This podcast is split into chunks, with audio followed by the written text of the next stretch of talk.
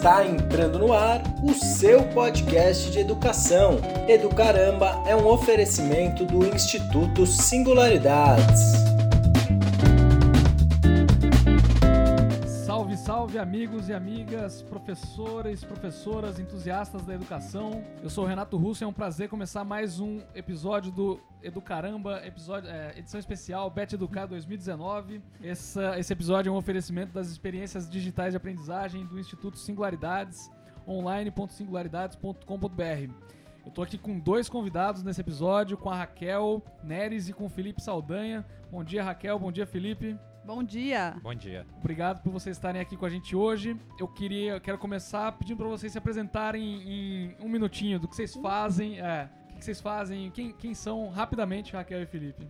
Quer E começar, um Felipe? tweet, de repente. Ok, bom, é, eu sou Felipe Saldanha, eu sou é, aluno de doutorado em Ciência da Comunicação na Universidade de São Paulo, é, faço pesquisa na área de educomunicação, também sou jornalista, consultor em comunicação e designer gráfico. Que legal. Boa. Legal, eu sou design thinker na Ecos, que é um laboratório de inovação. Eu também tenho uma startup é, chamada Educar 3.0, em que eu trabalho educação financeira por meio de games. E eu estou concluindo um mestrado também na Escola de Comunicações e Artes da USP, na área de comunicação social. E o meu campo de pesquisa é processos de, de desenvolvimento de jogos é, com finalidade educativa, por meio de métodos ágeis. Que legal. Muito bem. E agora com as apresentações dos eus atuais de vocês, queria propor aqui um quebra-gelo para que vocês contassem pra gente como é que era a Raquelzinha e Felipinho na escola, quando crianças, adolescentes. Como é que eram? Eu, eu era esforçada, né? eu, eu estudei em colégios que não tinham. Até a minha oitava série, na verdade, eu estudei num colégio montessoriano, em que eu tive um pouco mais de abertura, eu tinha um, pouco, um pouquinho mais de métodos pedagógicos ativos, Legal. mas não tanto, né? É, eu não peguei a fase de ficar aprendendo com jogos, por exemplo, mas eu era uma, uma aluna esforçada. Infelizmente, no colegial, eu, eu acabei, é, digamos assim, entrando num, num formato de educação muito voltado para o vestibular e isso me frustrou bastante. Mas eu sempre tive um lado muito criativo, é, sempre gostei de jogar. Eu era aquela criança que passava a madrugada jogando videogame. e, e eu sempre gostei de desenhar, enfim. Eu ti- tinha esse lado que eu dava vazão à minha criatividade, embora a escola não pu- pudesse me dar esse suporte. Muito bom. E o Filipinho? Lá Bom. em, em Uberlândia? Não, onde? Isso, exatamente, em é que Uberlândia, era? interior de Minas Gerais. Então, é, eu sempre fui o nerd da classe, né? Então, sempre gostei, assim, de, de estudar, ler. Eu, da minha parte, estudei boa parte da vida num colégio confessional. E o que eu trago, assim, de interessante da experiência é que eu acho que, apesar de quando a gente chega no ensino médio, a gente realmente se volta muito pro vestibular, a educação ali, ela conciliava bem. É, o que hoje eu acho que a gente pode chamar de soft skills, né? Então, competências que vão além só da, do, do cognitivo. Isso também era trabalhado, questões comportamentais, emocionais. Eu acho que eu, eu fui um, um privilegiado nesse sentido. Mas uma coisa que eu também queria destacar dessa época é que, desde mais ou menos saber o início do ensino médio, é, eu já atuava no terceiro setor. Eu era é, do movimento ambiental, então ao longo de, dessa, dessa minha trajetória escolar, eu também acabei tendo um pouco esse, esse lado da educação informal, da, da educação não formal, que vem do terceiro setor. E isso foi decisivo também na, na, na minha formação como pesquisador e até mesmo como pessoa.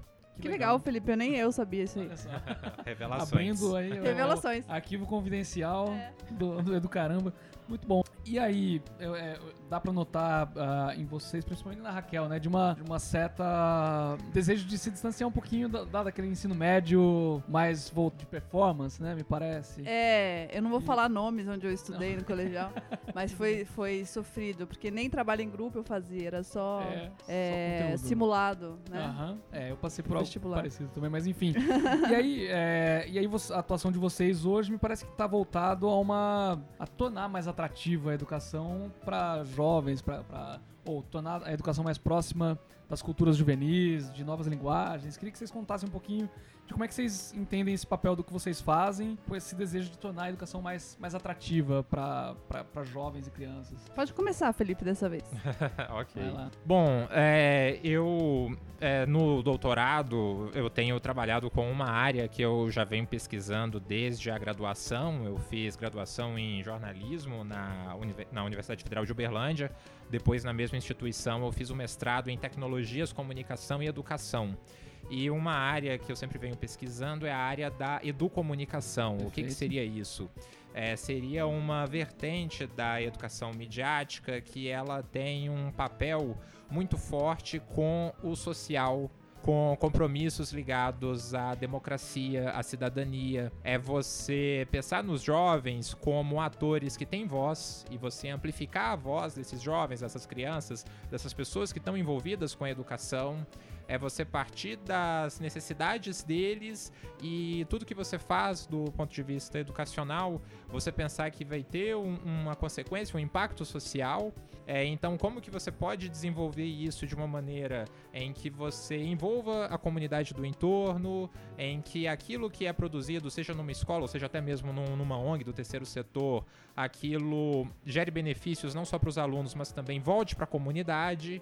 E daí, em paralelo a isso, eu também tenho me dedicado a, ao universo digital. Legal. Então também tenho pensado em como associar a educomunicação com a comunicação digital e com possibilidades que a internet, os equipamentos eletrônicos é, vem abrindo aí sempre com um olhar um pouco mais voltado para o ambiente midiático. Então, assim, como as novas tecnologias elas podem ajudar os alunos, os jovens, a se expressarem, a produzirem comunicação. É basicamente essa a, a questão assim que mais tem me preocupado hoje. Legal, bacana. Muito legal.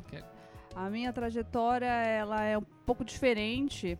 É, como é que eu fui vou voltar, né, para esse universo dos games, como eu falei que eu era gamer quando eu era criança, quando eu era adolescente. Foi quando eu participei de um evento chamado BR New Tech, que era patrocinado pela, pela Natura, pela Telefônica, pela Qualcomm, em 2013. E naquela época eu trabalhava, no, trabalhava com design, com, com design instrucional, é, e participei de um evento é, voltado a desenvolver soluções para educação por meio de tecnologia mobile.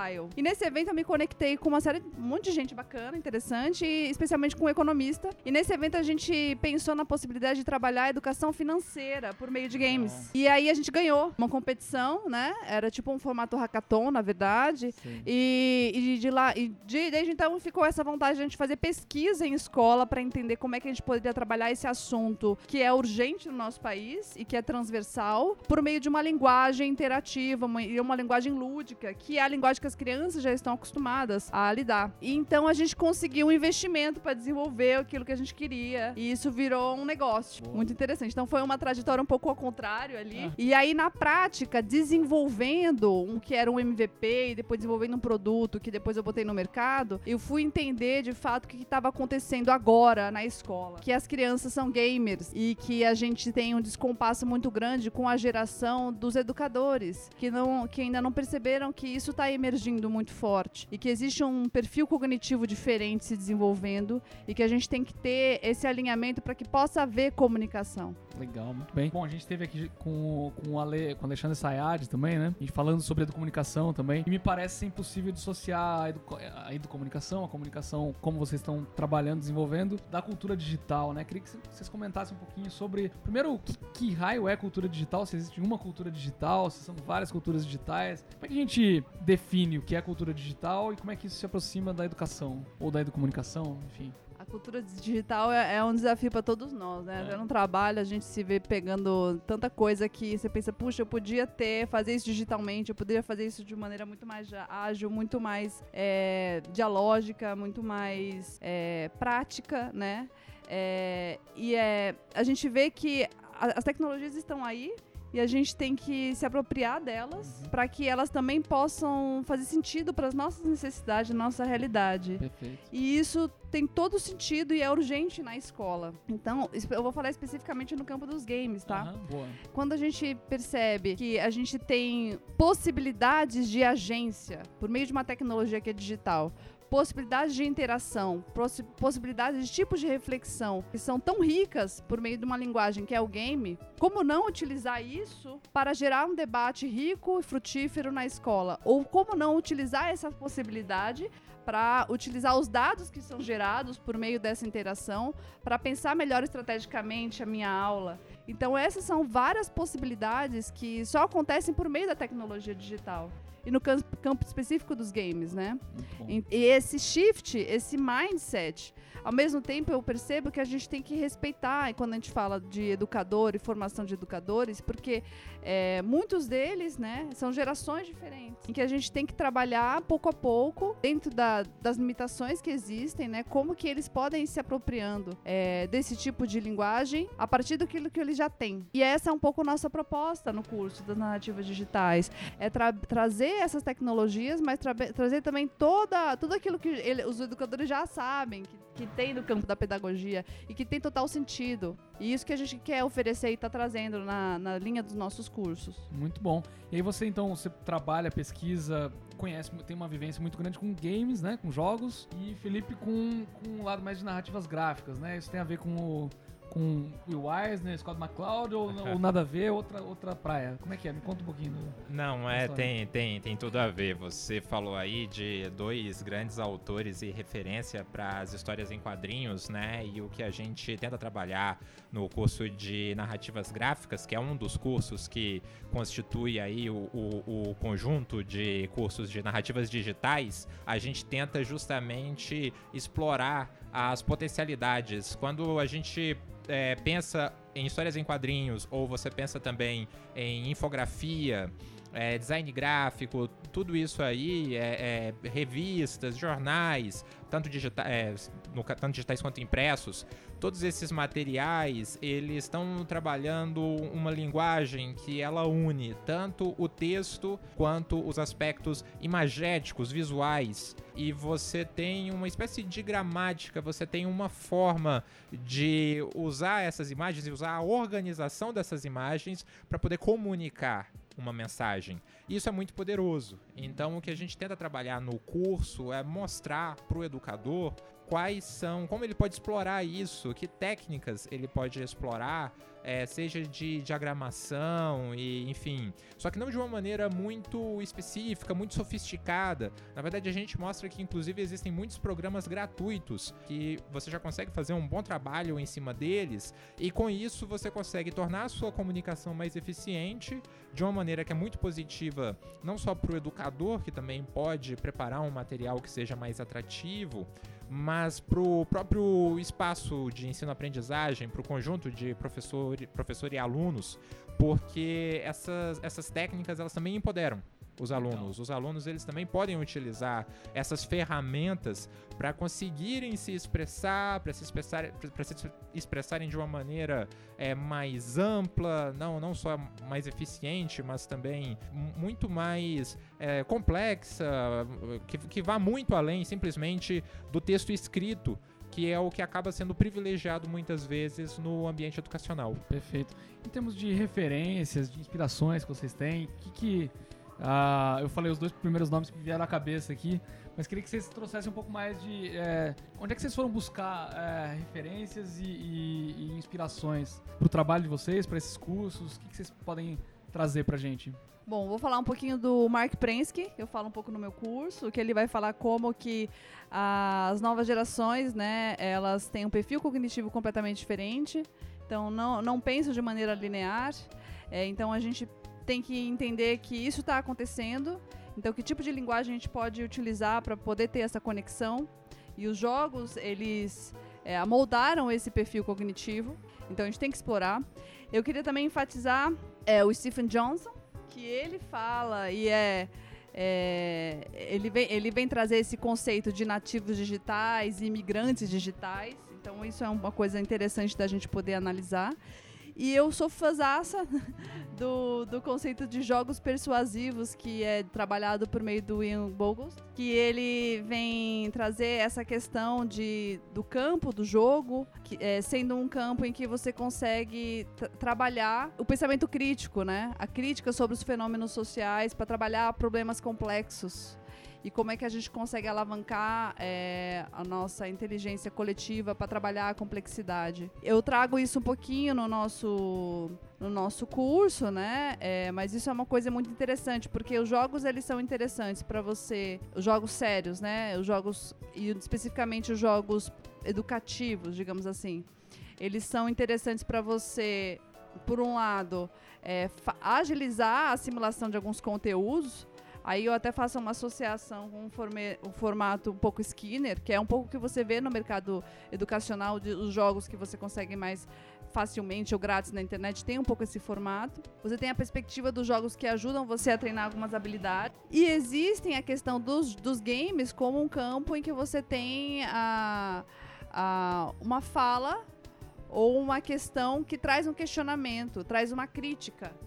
E aí a grande questão é usar essa experiência que é imersiva e, e é hipernarrativa, né? Porque tem várias possibilidades de, de final dessa história para a gente poder refletir sobre a nossa realidade hoje. É um pouco que eu trago também na, no meu campo profissional, porque eu trabalho com, com jogos para educação financeira, e que a grande questão, tudo bem que a gente tem desafios na gestão de recursos, mas a grande questão também é a gente debater sobre a nossa lógica fazendo escolhas de ordem econômica. Não é tanto o ganhar o jogo, uhum. mas é refletir sobre Muito o que está acontecendo agora. E você, Felipe?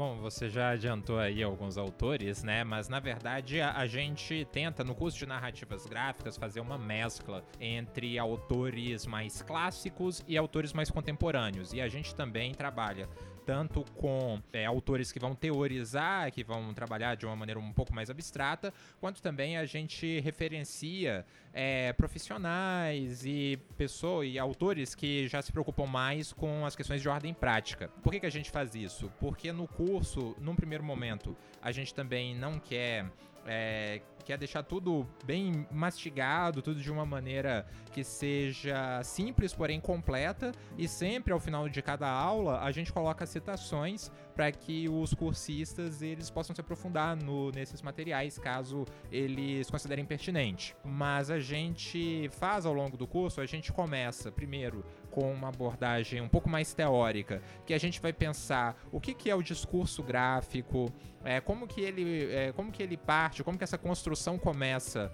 Na percepção visual e depois a gente vai para as questões cognitivas e a partir daí a gente vai crescendo, a gente pensa o que, que é o design gráfico, que ferramentas o design gráfico oferece para que você possa modular o discurso gráfico, para que você possa construir esse, discurso. E daí ao final dessa primeira unidade mais de introdução, aí a gente entra especificamente nos vários formatos que a gente pode trabalhar dentro das linguagens gráficas.